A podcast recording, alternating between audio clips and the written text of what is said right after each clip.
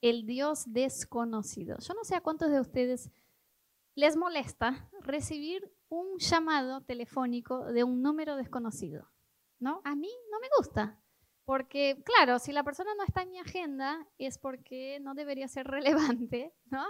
Quizás sea Fivertel, quizás sea, ¿no? Eh, Telecom, Mastercard, que me quieren ofrecer una tarjeta, que me quieren decir algo, pero no es alguien de mi entorno, no es mi familia, no son mis amigos. Entonces cuando suena mi teléfono y sale este eh, desconocido, que no podemos ni siquiera ver el número, qué bronca me da. Yo tengo la tendencia de ni siquiera atender a este llamado, ¿no? Como que, ah, no, después, si estoy con otra cosa, ¿qué me importa? Ahora, si toca el teléfono y es mi mejor amigo, mi mejor amiga, si es Rodo, si es mi familia, lo contesto, por supuesto lo contesto y con otra actitud, ¿verdad? Cuando vos pensás que puede ser Fivertel, contestás como sí. Y cuando te llama tu amigo, decís, hola Pipe, ¿cómo estás? ¿Cierto?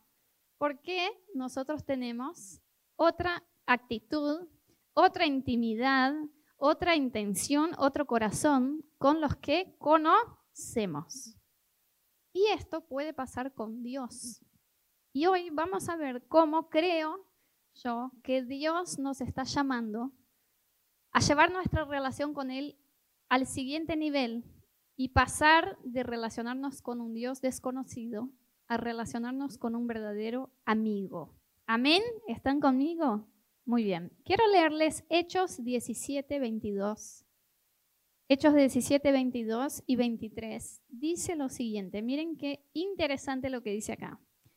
Pablo se puso en medio del areópago y tomó la palabra. En la ciudad de Atenas estaba. Ciudadanos atenienses, observé que ustedes son sumamente religiosos en todo lo que hacen.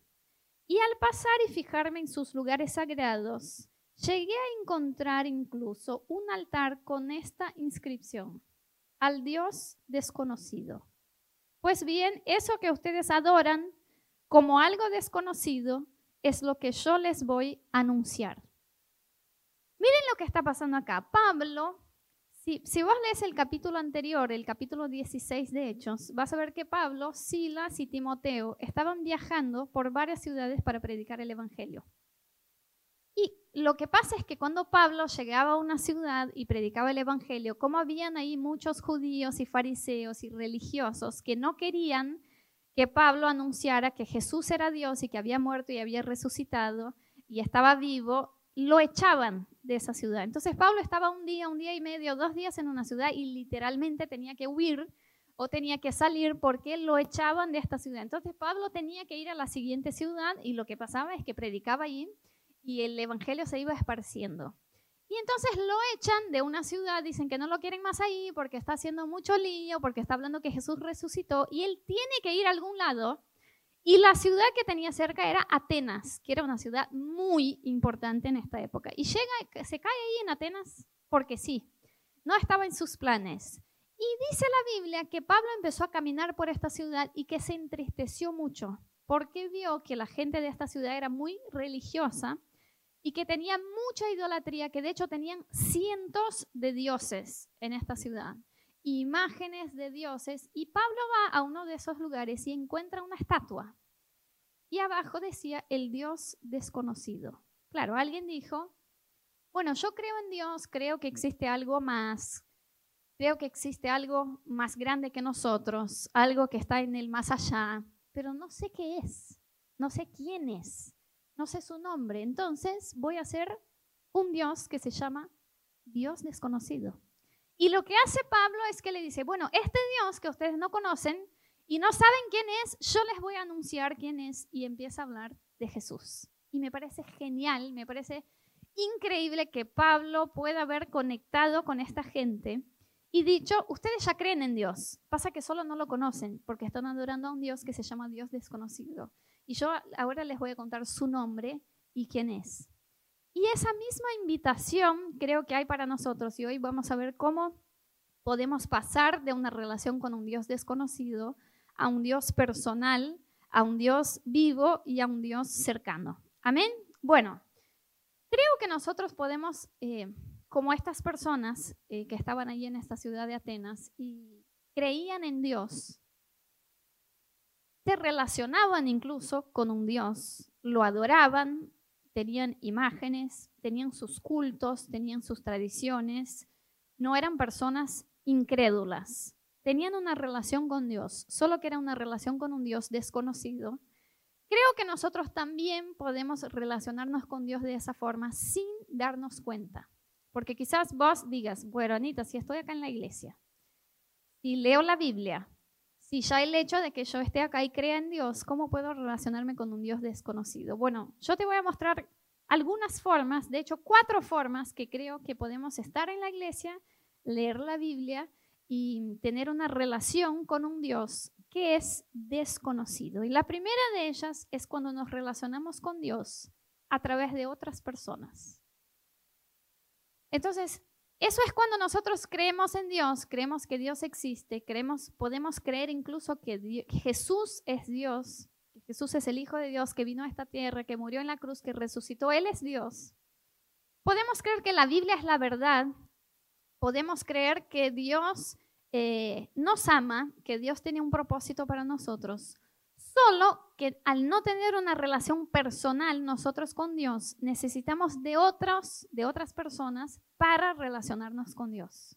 Entonces, eso es cuando, por ejemplo, estamos en apuros, estamos en problemas, estamos en una crisis, en una dificultad, y decimos a las personas que conocemos que se relacionan con Dios, que oren por nosotros, pero no en el sentido de que intercedan por nosotros, porque nosotros también estamos orando, en el sentido de que vos, vos que sos espiritual, vos que te gustan las cosas de Dios, habla con tu Dios para que se acuerde de mí, para que haga algo en mi vida. Porque no sentimos que tenemos suficiente relación con un Dios personal para que podamos ir hacia su presencia y hablarlo y que Él de hecho nos escuche. Entonces necesitamos a otro. Necesitamos la revelación de Dios que nos traen otros. Entonces creemos que Dios es lo que los demás nos dicen que es. Y si bien todos nosotros aprendemos de Dios y de la Biblia a través de otros, en algún punto necesitamos empezar a conocerlo por nosotros mismos. Entonces, si vos crees en lo que te dicen los demás y sentís que necesitas a otros para conectarte con Dios, no necesitas una respuesta de Dios.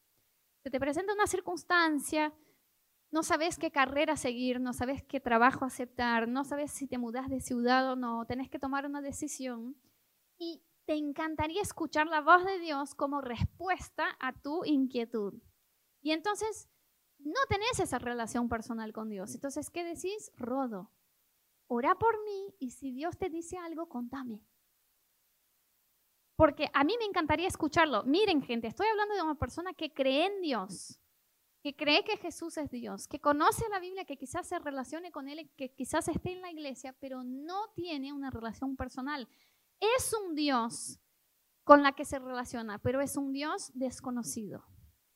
Necesita que la respuesta de Dios venga a través de otro, necesita que la revelación de Dios venga a través de otro y siente que se conecta con Dios cuando otro ora por ella o cuando, otro intercede por ella. Eso hacía el sacerdote.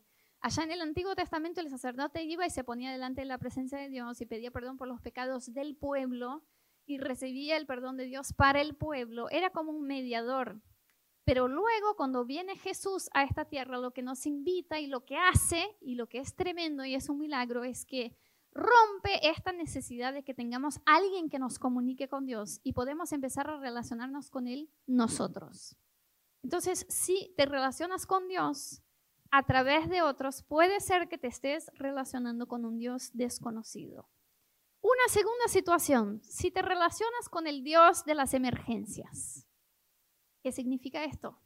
En lugar de mantener una comunión y una amistad y una relación con Dios de todos los días, de todos los momentos, de todas las situaciones, accedes a Dios cuando estás en problemas. ¿No? Entonces, somos estos los que cuando se nos quiebra el negocio o nos echan del trabajo o se enferma con cáncer un pariente o pasa una desgracia en nuestra vida, decimos, voy a hablar con Dios. hablemos con Dios. Pedimos a todos los que conocemos, por favor, oren, oren por mi trabajo, oren por mi situación financiera, oren por este pariente que se enfermó. Todos nosotros conocemos seguramente a decenas de personas así, que creen en algo. Si vos le preguntas, ¿vos conoces a Dios? Y sí, yo creo en Dios, creo que Dios está en todos lados. ¿Te contestaron eso? Creo que Dios está en todos nosotros. Bueno, Dios está. Y bueno, entonces te relacionas con Dios y bueno, es que estoy con un pariente en, la, en terapia intensiva, entonces estos días estoy con mi fe. Claro, queremos acercarnos a Dios y relacionarnos con Dios en momentos de problemas. Imagínense una amistad, un matrimonio, una relación de padre y hijo, donde solo se hablaran si hay un problema. Imagínate, estoy casada con Rod, estamos ahí en casa, solo nos hablamos si hay quilombo. Si no hay quilombo, la vida fluye bien, está todo tranquilo, no nos relacionamos. Pero cuando pasa algo, nos juntamos y decimos, tengo que resolver un problema. Eso no es una relación, no es una amistad, pero ni cerca. La amistad, el matrimonio, la relación, la familia está siempre. Está en las buenas, está en las malas. Participan de tus tristezas, pero también de tus alegrías. Participan de tus dificultades, pero también de tus logros. ¿Tienes una relación fuerte, lo suficientemente fuerte con Dios, en que incluyes a Dios en tus alegrías?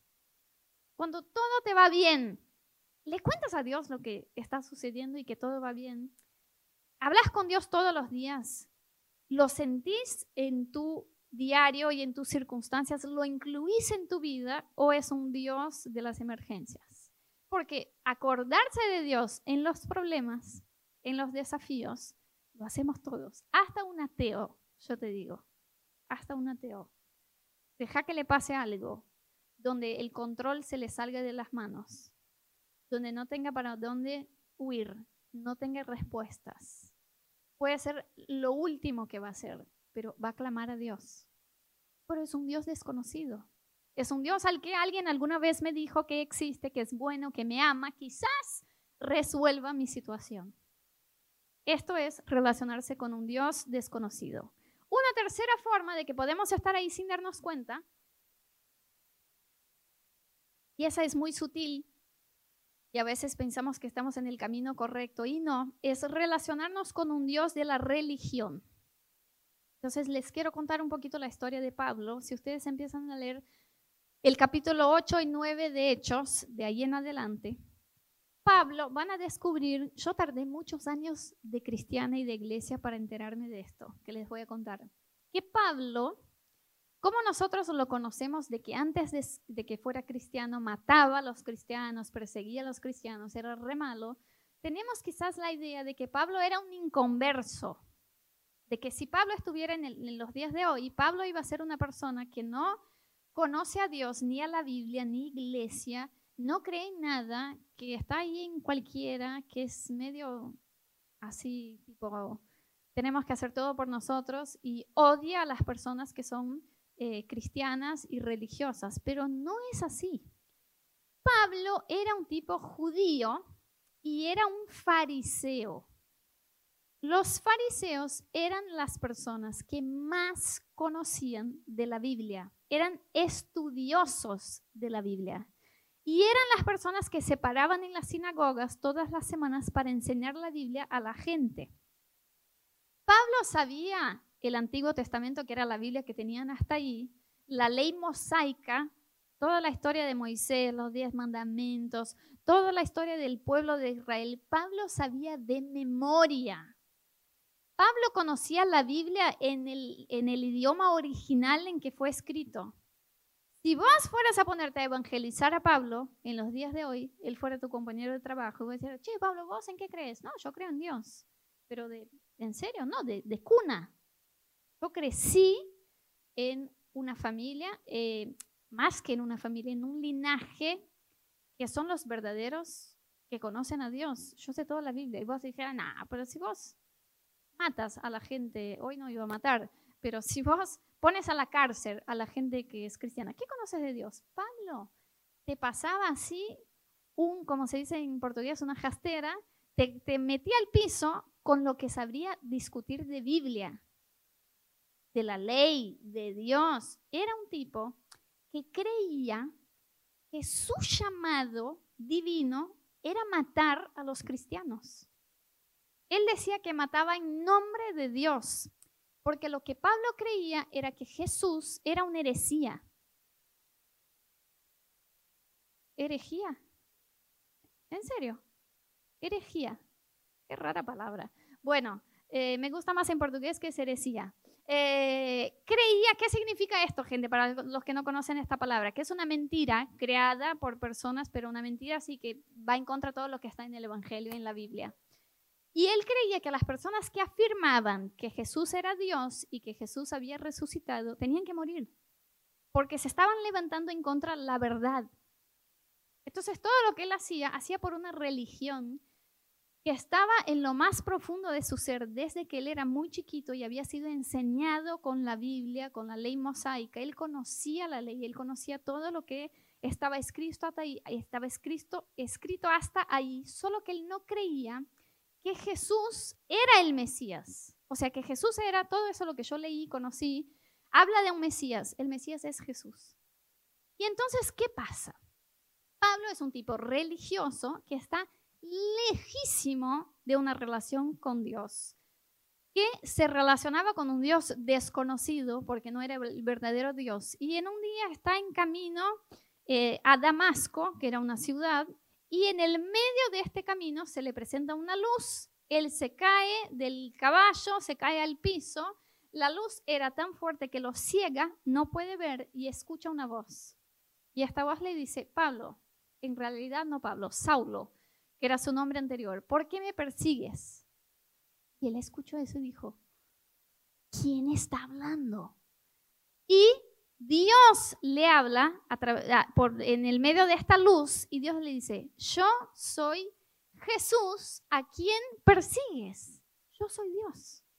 Yo me estoy presentando para que me conozcas. Y esa es la primera vez que Pablo tiene una revelación de Dios personal. O sea, el Dios de las Escrituras, el Dios de la ley mosaica, el Dios del Antiguo Testamento es Jesús. Ahora tiene nombre, Ahora se presentó a mí, ahora es una relación personal y ustedes conocen la historia, lo que pasa ahí es que desde este día en más Pablo nunca más es la misma persona, tiene un cambio radical, una transformación y pasa a ser la persona que predica acerca de Jesús y pasa a ser la persona que em, estimula a todas las personas al que él metía en la cárcel a que sigan predicando de Jesús porque él es el verdadero Dios. Entonces, Pablo es un claro ejemplo de alguien que se relacionaba con Dios a través de una religión. Había una relación, había fe. Pablo creía en un Dios, en un Mesías, solo que no se relacionaba con un Dios personal, y sí con un Dios desconocido. Y si nosotros estamos acá en la iglesia, tenemos quizás años de cristianos. Y todo lo que conocemos de Dios es lo que nos presentó una religión. Entonces es lo que dice la Biblia y tenemos que, creemos que nuestra relación con Dios se basa en actos que podamos hacer para alcanzar, llegar hasta Dios.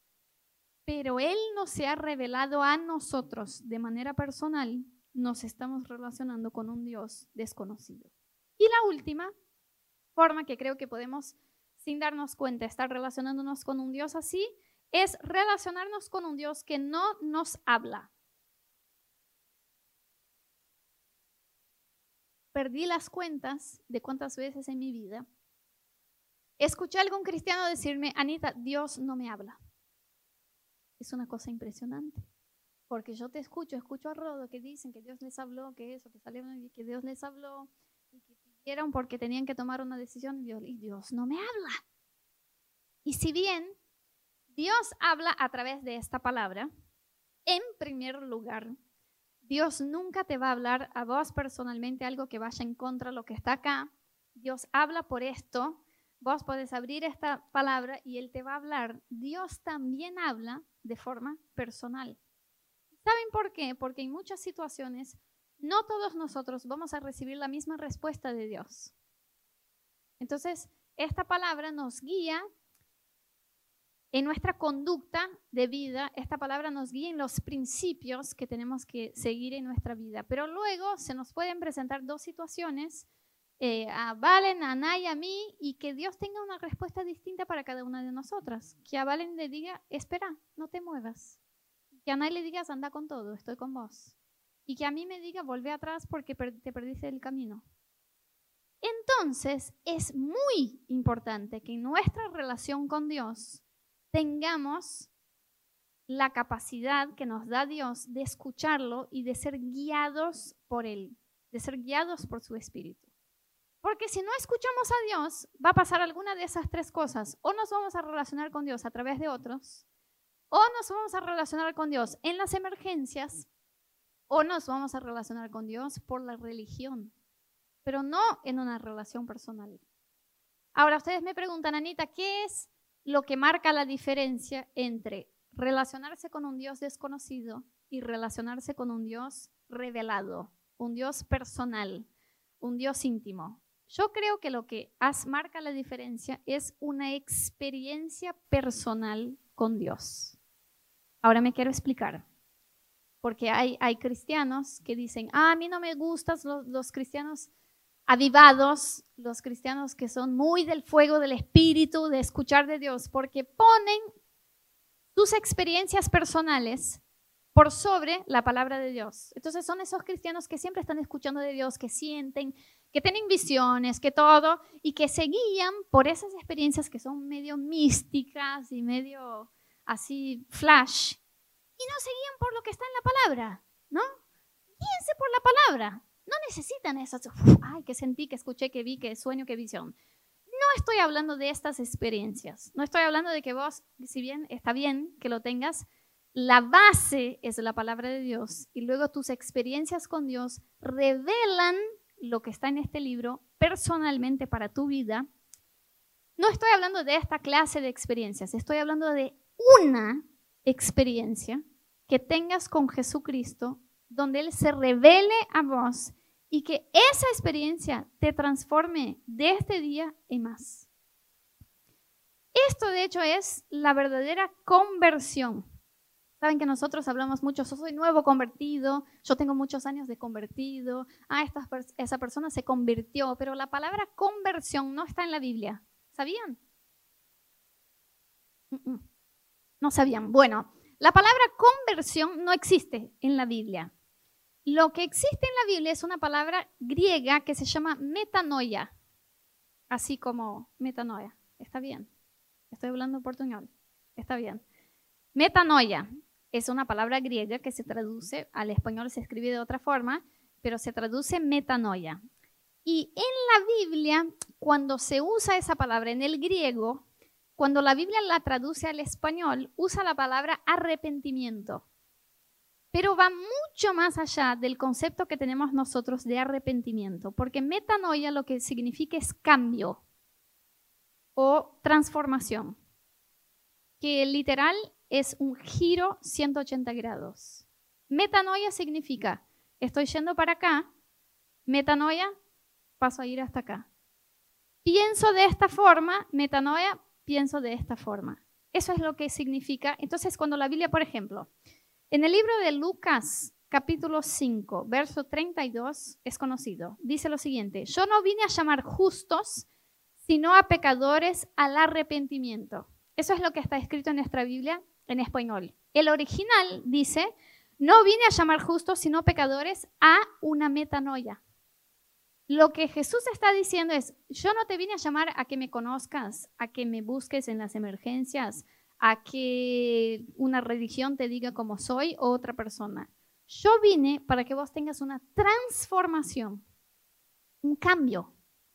Y este cambio, gente, no viene con religión, no viene con oración, no viene con que otros te hablen de Dios, solo viene por una experiencia personal con Jesús.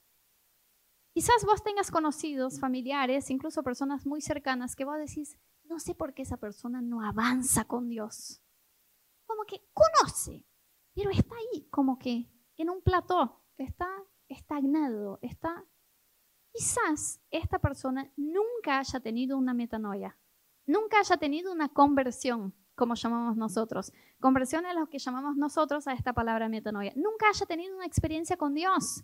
Entonces tiene conocimiento porque alguien le llevó a la iglesia de chiquitito. Escuchó de Dios que Jesús es Dios, que Jesús resucitó. Si vos le preguntas, ¿crees en Dios? Sí. ¿Quién es Dios? Jesús. ¿Lo conoce? Sí. Es un Dios desconocido. Esa persona nunca tuvo un encuentro con Jesús transformador. Y este encuentro transformador es lo que nos lleva de relacionarnos con un Dios desconocido a relacionarnos con Jesús de manera personal. Quizás nunca hayas tenido esa experiencia. Quizás tengas tiempo conociendo algo de Dios, de la Biblia, en un GBO, acá en la iglesia, pero decís, a mí Jesús nunca se reveló, nunca se presentó a mí de manera personal. Te voy a decir un, síntoma de los que no han tenido una metanoia y de los que se relacionan con Dios eh, de manera impersonal. Y este síntoma es que vos sos la misma persona de que antes que conocieras a Jesús. Gente, no está hablando de las circunstancias que cambiaron en tu alrededor. No, cuando conocí a Jesús era estudiante y ahora ya estoy recibido. No, no, no. Vos sos la misma persona en tu interior en carácter. Tus actitudes, tus pensamientos, tu forma de pensar, tus sueños, tus metas, tus propósitos son iguales de antes de conocer a Jesús y de hoy. No hubo metanoia, no hubo encuentro con Dios, no hubo experiencia. Te estás relacionando con un Dios desconocido. Si tienes tiempo en la iglesia, si te llevaron a la iglesia de chiquitito y vos ves que en tu interior, en tu eh, forma de ser, en tu carácter, en tu forma de pensar y actuar, vos seguís siendo esa misma persona. Te falta un cambio radical que va a venir a través de una experiencia con Dios y que te va a llevar de una relación con un Dios desconocido a una relación con Jesús. Y que hace toda la diferencia. Miren, Jesús dijo, yo no vine a llamar a, a justos. O sea, no estoy buscando las personas que ya están en el camino. Yo estoy buscando pecadores. Y a estos los llamé a una metanoia. Los llamé a una transformación. Tiene que haber un antes y un después cuando encuentras a Jesús. Tiene que haber. Vos tenés que decirme, Anita, si yo te contara cómo yo pensaba, qué eran las cosas, cómo yo pensaba, cómo guiaba mi vida, cómo eran mis principios, y yo te digo cómo soy ahora, no lo ibas a creer. Bueno, ahí hubo una metanoia. Anita, si vos me conocieras antes de cómo yo me vestía y cómo yo era y, mi cara y las, las personas con quien yo caminaba y lo que yo pensaba y lo que soy hoy. Es tan así, gente, que la Biblia dice que las personas se van a dar cuenta de que conocimos a Jesús sin que les tengamos que decir. La gente te va a decir, ¿qué te pasó? ¿Por qué estás tan cambiado? ¿Por qué no vas más a los mismos lugares? ¿Por qué no piensas de la misma forma? ¿Por qué cambiaste tus planes? ¿Por qué tus sueños ya no son iguales? ¿Por qué estás feliz? ¿Por qué estás todo el tiempo así? ¿Por qué ya no necesitas lo que necesitabas antes para hacerte feliz? Se tienen que dar cuenta. Porque ahí hubo un encuentro personal con Jesús. Miren la vida de Pablo. Pablo era judío, fariseo, ley, ley, ley, ley. Conozco a la ley de Dios persigo a los cristianos. Era un tipo malo, malhumorado, iracundo, irado. Era un tipo que quería matar a la gente que conocía a Dios. Pablo tiene un encuentro personal con Jesús. Pablo pasa a ser una persona que dice, yo voy hasta la muerte. Para mí vivir es Cristo y morir es lucro, es ganancia. Mi vida está para Él. Voy a dedicar toda mi vida a predicar que Jesús es el Señor. Y era un tipo humilde. Y era un tipo manso. Y era un tipo misericordioso. Entonces, vos ves esta persona y la persona anterior y decís, eso no fue libro de autoayuda, eso no fue psicólogo, eso no fue medicación psiquiátrica, eso no fue mucho pensamiento positivo, eso no fue una religión, porque una religión no nos cambia por adentro, nos cambia por afuera. Pasamos a hacer las cosas como nos dice la religión, pero en nuestro interior seguimos siendo iguales. Jesús no. Jesús cambia nuestro corazón. Y entonces pasamos a hacer cosas distintas porque estamos cambiados, porque estamos transformados. Lo que más quiero es que tu familia y que tus amigos de antes de Jesús, la próxima vez que te encuentren, digan, ¿por qué no sos más la misma persona? ¿Qué pasó acá? Yo te veo tan distinto. Hay, algunos de ustedes que yo conozco desde que, eh, antes de conocer a Jesús, desde que eh, ustedes eran inconversos. Y yo los veo y literalmente su físico, sus expresiones, no puedo reconocer que sea la misma persona. Yo veo tanto la transformación de Dios en la vida de algunos de ustedes que yo digo, si me mostraran una foto de esta persona antes y después de conocer a Jesús, yo digo, no es lo mismo. De tanto que se expresó esa transformación. Esto es un encuentro con Jesús. Y yo creo que todo cristiano necesita este encuentro transformador para pasar de una relación con un Dios desconocido a un Dios personal. Dios quiere ser un Dios personal. Dios te quiere contestar a tus necesidades, a tus circunstancias, a tus dudas, a tus inquietudes. En el tiempo en que estás viviendo, en la circunstancia en que estás viviendo, Dios se quiere revelar a ti. No te contentes con relacionarse con un Dios. Ahora estoy yendo a la iglesia, así que estoy más cerca de Dios. Ahora empecé a leer la Biblia, estoy más cerca de Dios. Que vos no te contentes con esto, sino con que yo quiero que este Dios sea real para mí. Yo les voy a contar cuándo esto pasó en mi vida, porque yo conozco a Dios de cuna, como decimos. Yo soy hija de pastores, mis papás fueron ordenados al ministerio pastoral cuando yo tenía cinco años, un poquito menos, cuatro años más o menos yo tenía y mis papás ya estaban empezando en el ministerio, ya conocían a Jesús cuando yo nací, entonces yo escuché de Jesús y escuché de Dios desde que yo era muy chiquita. De hecho, mucho de mi vida yo pasaba en la iglesia y yo vi con mis propios ojos milagros, milagros de sanación. Eh, yo vi cosas extraordinarias que Dios hizo en la vida de mis papás, en la vida de personas que yo conocía. Yo veía que ellos tenían una relación con un Dios verdadero yo veía que ellos tenían una relación con un Dios que no era una religión ni nada, que seguían reglas ni nada por el estilo, sino que se relacionaban con Dios. Pero ellos se relacionaban con Dios. Yo creía que Dios era real porque yo tenía muestras de que Dios era real en mi vida, pero era el Dios, hasta un momento era el Dios de ellos, ¿no? o sea, de la iglesia, de mis amigos, de mis papás. Pero yo creía mucho y, tenía curiosidad y quería conocer de Jesús y conocer de Dios, yo fui enseñada la Biblia y las historias de la Biblia todas las noches desde que yo era muy chiquitita. Pero hasta ahí, gente, esto no hace a nadie cristiano. Eso no hace a nadie nacido de nuevo.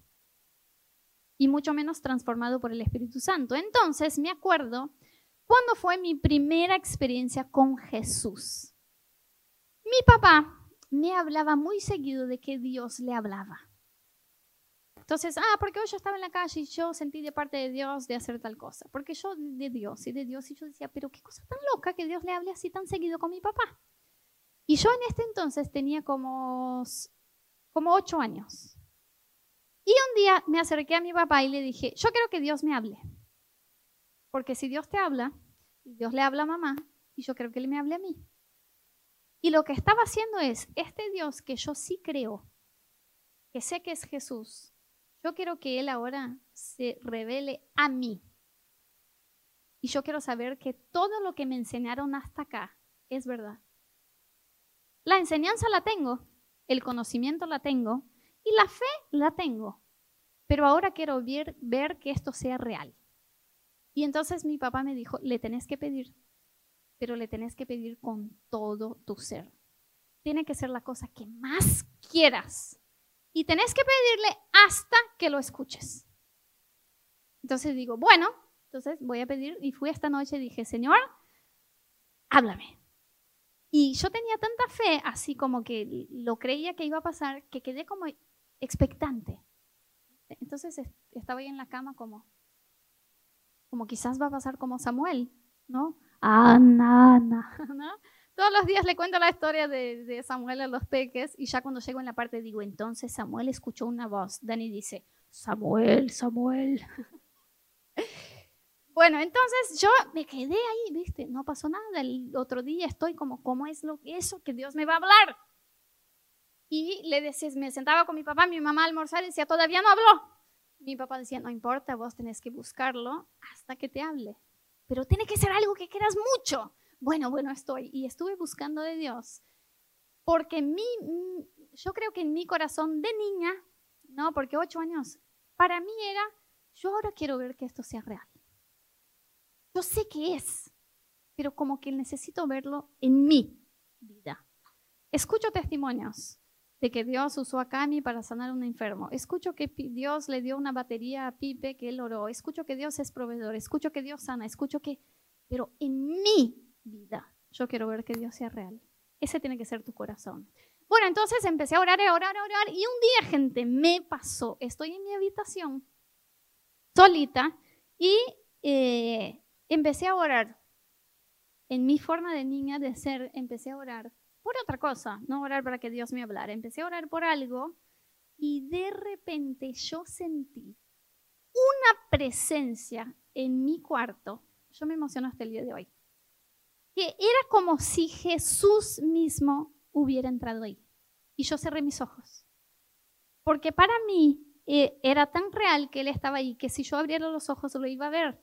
Y yo no podía verlo, porque yo soy, o sea, es Dios, no lo puedo ver. Y yo quedaba como que, hasta, hasta como que la luz de la habitación como que se me hacía que, que era más fuerte. Y me daba cosa abrir los ojos, entonces me quedé de ojos cerrados. Y él estaba ahí, gente, Jesús estaba en mi habitación. Nadie jamás me puede decir que no era él que estaba ahí. Y yo de niña me quedé ahí y, dije como él vino, me va a hablar. Ay, por amor a Dios, llegó este momento. Y Dios me habló. Y Dios me dijo lo siguiente. En mi corazón, en mi interior, yo lo escuché. No lo escuché como Samuel, como una voz que vino de afuera, pero fue tan clarito, tan clarito. Dios me habló en mi corazón y me dijo, yo te hice con un propósito. Tengo toda una historia escrita para tu vida. Y lo primero que voy a hacer en tu vida es que te voy a dar un instrumento y te voy a usar para cantar y para adorarme. Lo esto. Yo me quedé. No quería que esa presencia se fuera de ahí jamás. Empecé a llorar y a llorar y a llorar, pero lágrimas, gente. Lo que sentí en este día no se puede describir en ninguna sensación de este mundo, en ninguna experiencia. A partir de este día me pueden decir lo que quieran, nunca me van a hacer dudar de que Dios es real y que se presentó a mí ahí. Entonces, esa presencia fue bajando de a poquito y yo agarré un cuaderno y escribí lo que Dios me había dicho porque no lo quería olvidar. Dios me dijo que tenía un propósito para mí, que me escribió todos mis días y que me va a dar un instrumento y que me va a usar en la música salgo de la habitación y voy a mi papá. Y le digo, imagine mi papá. Le digo, papá, Dios me habló. Y me dice, ¿de verdad? Anda a saber, ¿no? ¿Qué te va a decir un niño de ocho años? Que me des todos los dulces que hay en la tienda. No, le digo, yo escribí. Y mi papá leyó, casi se muere. Y me dice, qué cosa increíble. gente, yo les puedo decir cómo era mi vida antes de ese día y después de ese día. Y ojo, no es que yo no conocía a Dios. No es que no conocía su palabra, no es que no conocía su historia, pero a partir de ahí nunca más fui la misma. Mi relación con Dios cambió y yo empecé a probarlo de manera personal, una experiencia tras otra, tras otra, tras otra, y Dios se fue revelando a mí. Miren lo que pasa. Pasan unas semanas, se acerca a mí una persona de la iglesia y me dice lo siguiente. Dios me dijo que te pague una clase de piano, porque Dios te quiere usar en la música digo, Era él, me habló. Y esa mujer me pagó por cuatro años clases de piano. Y yo ahí aprendí piano y empecé a, a, servir en el Ministerio de Alabanza de la iglesia. Y con 13 años dirigí la alabanza por primera vez. Y se cumplió la palabra que Dios me había dicho y después Dios me dio muchas otras palabras y, me, y está haciendo otras cosas en mi vida. Pero como fue real, eso para mí fue otra muestra de que era Dios de que Dios era tan real que hacía cumplir lo que me había dicho. Entonces mi desafío, mi corazón para vos hoy es que vos puedas pasar de una relación con un Dios desconocido a un Dios personal, que lo puedas escuchar vos, que Él se pueda revelar a tu vida como un Dios que tiene un propósito para ti. Y si hace mucho tuviste esa experiencia, hace tanto que te olvidaste y empezaste quizás a volver a relacionarse con un Dios desconocido, con un Dios de la religión, con un Dios a través de otros o de las emergencias, te quiero desafiar hoy a que vuelvas a este lugar de una relación personal. Si vos me decís, oye Anita, yo no viví esa transformación. Si no, ¿ah? ah, bueno, me está recordando algo, Rodo. Después de muchos años de haber hecho clases, creo que los cuatro años de haber hecho clases, eh, no van a creer qué pasó, pero mi maestra de piano un día me se acerca y dice, eh, hay un conservatorio, una escuela de música, eh, que se ganó un piano viejo de una señora que falleció y ellos no tienen lugar para ponerlo, pero es un piano piano, piano posta. O sea, el piano de madera con todo, ¿no? Grandote. Y la primera persona que se me vino a la cabeza fue vos. Gente, un piano es una cosa carísima. Y ella me dijo, si vos aceptás, yo quiero regalarte este piano para que lo tengas en tu casa. Lo tuvimos en nuestra casa hasta venir a Argentina, ¿no? hasta mudarnos, un poquito antes de mudarnos acá, eh, lo vendimos y compramos un teclado para poder traerlo. Eh, y Dios cumplió cuántos años después la palabra que me había dicho. Me dio las clases, me dio el instrumento y por mucho tiempo yo serví en el Ministerio de Alabanza y conocí de Dios a través de esto. Entonces a lo que voy es que vos te puedas eh, parar hoy y decir, Señor, yo quiero esa transformación. Me encanta conocer de vos. ¿Se acuerdan de Job? Que dijo, yo a Dios lo conocía de escuchar. Ahora lo conozco de ver. En esta circunstancia que viví se reveló a mí. Y que esta sea tu, tu actitud. Señor, yo te quiero conocer real. O sea, aprendí algo de la Biblia, aprendiste algo acá que enseñamos. Escuchaste que Dios sana anda a probarlo. Proba en tu vida que Dios es proveedor, que Dios es sanador, que Dios es real, que Dios habla, que Dios contesta, que Dios sana, que Dios libera. Probalo en tu vida para que no te relaciones como los atenienses con un Dios desconocido. Amén. Y quiero pedir a Johnny que suba un ratito. Te quiero invitar a que cierres tus ojos y que puedas poner tu vida delante de la presencia de Dios en esta mañana. Y yo quiero orar por dos cosas. Lo primero que quiero orar es, si vos hoy estás acá y decís, yo soy esta persona que se relaciona con un Dios desconocido. Yo creo en Dios, Anita. Yo creo que Jesús es Dios. Yo lo quiero conocer incluso. Yo he escuchado de Él, pero no viví esa experiencia personal con Dios. No puedo decir que Dios se reveló a mí. Nunca he escuchado su voz. Bueno, yo creo que esta mañana Dios está acá para revelarse a ti. Y para que vos puedas tomar un paso y decir, este es el día donde voy a conocer a Jesús de hecho y de verdad, de forma real, donde Él se va a revelar a mí y mi vida nunca más será igual. Así que todos con los ojos cerrados. Si vos sos una de estas personas que decís, Anita, yo quiero pasar de una relación con un Dios desconocido a una relación con un Dios personal. Yo quiero que Jesús me transforme. Yo quiero tener esa experiencia que me cambie por completo. Ahí donde estás, levanta una de tus manos. Estamos todos con los ojos cerrados. Eso no es para que los demás lo vean. Eso es para que vos, delante de la presencia de Dios, le diga, yo soy esta persona, Jesús. Yo te quiero conocer. Señor, yo oro por cada una de estas manos levantadas. Te agradezco, Dios, por esta disposición de acercarse a tu presencia esta mañana. Y Dios, yo te clamo, llévanos de esta relación, Dios, genérica, de esta relación de que Dios existe, está ahí, lo creo, pero no lo conozco. Hácenos conocerte. Revélate a cada una de estas personas esa misma semana, hoy Señor, revélate a estas personas, que ellas puedan tener un encuentro transformador con tu presencia, que nunca más sean las mismas. Señor, que no se llenen de conocimiento y de religión, ni incluso de Biblia, pero sin conocerte, Dios. Que sus corazones sean atraídos a tu presencia y puedas hacer algo totalmente increíble y transformador en sus vidas. Te agradezco por estos corazones que se entregan hoy en tu presencia. Si vos sos una de esas personas, decile a Jesús, Jesús, revélate a mí. Yo te quiero conocer. Yo quiero vivir esa experiencia. Yo quiero ser un antes y un después. Yo no quiero solamente escuchar hablar de ti. Yo te quiero conocer, Dios, y quiero que seas real en mi vida. En el nombre de Jesús. Y la segunda cosa que quiero orar es si vos decís, yo sí conozco a Dios. He tenido una experiencia con Jesús, pero no avancé.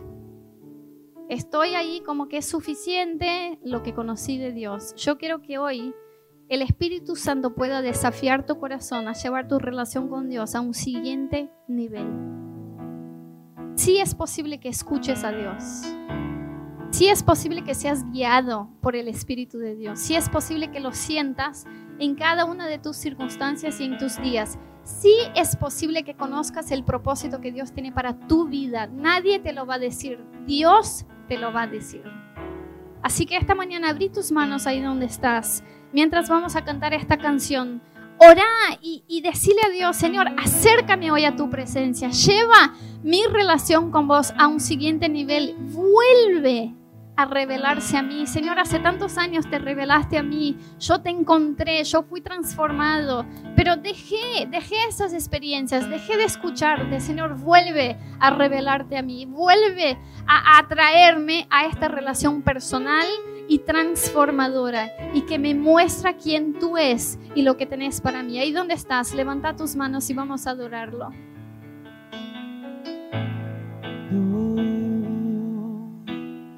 Está preparado aquí una casa y mi corazón también.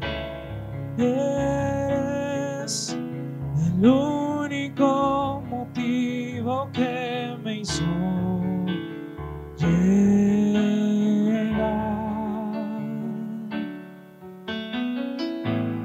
Los ya están llegando aquí. Ahora somos dos o tres o más.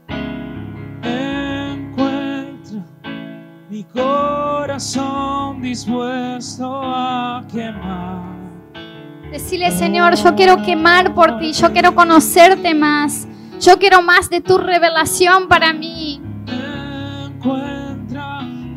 corazón dispuesto a quemar por ti. Todos los versos y canciones que conseguí cantar, todas las veces quebrantado, yo quiero declarar, tuyo es el reino, la gloria por siempre. Tuyo el dominio, el poder. Amén, amén.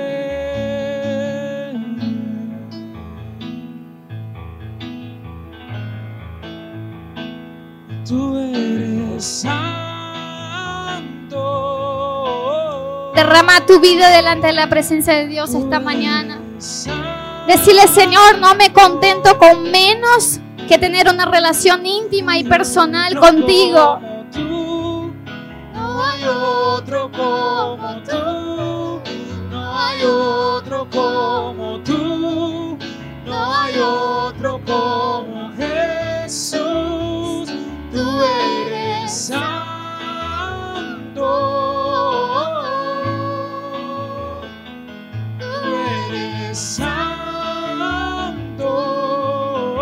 queremos, Jesús. No hay otro como tú.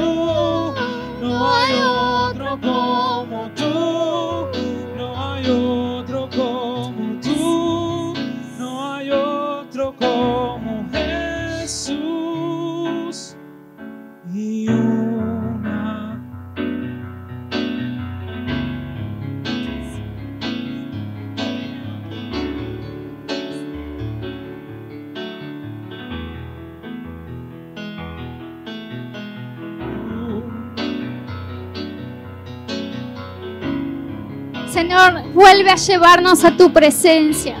Otra vez a este lugar donde te revelas a nosotros.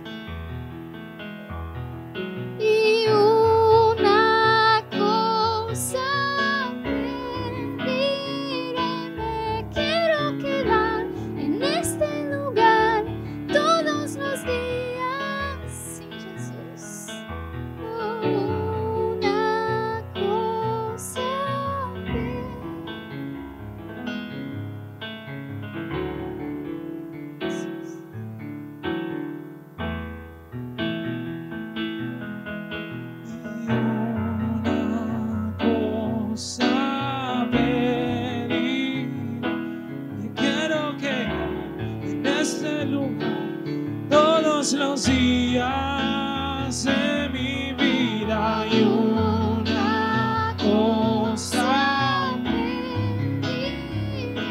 y quiero quedar en este lugar. Sí, Jesús, es lo que más queremos, Señor. No déjenos salir de aquí. No déjenos salir de tu presencia. Señor, sácanos de la religiosidad. Sácanos de estar estagnados, estancados. Te queremos probar, Jesús. Queremos probar de tu presencia todos los días de nuestras vidas.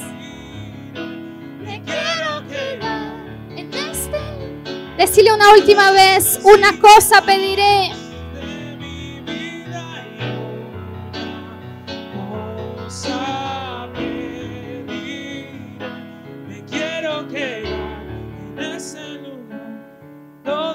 Sí, Jesús.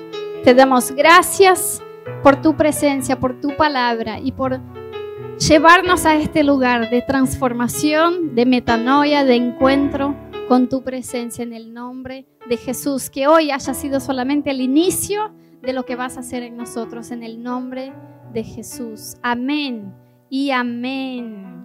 Gloria a Dios. Bueno, estoy muy animada por lo que Dios va a hacer. Amén.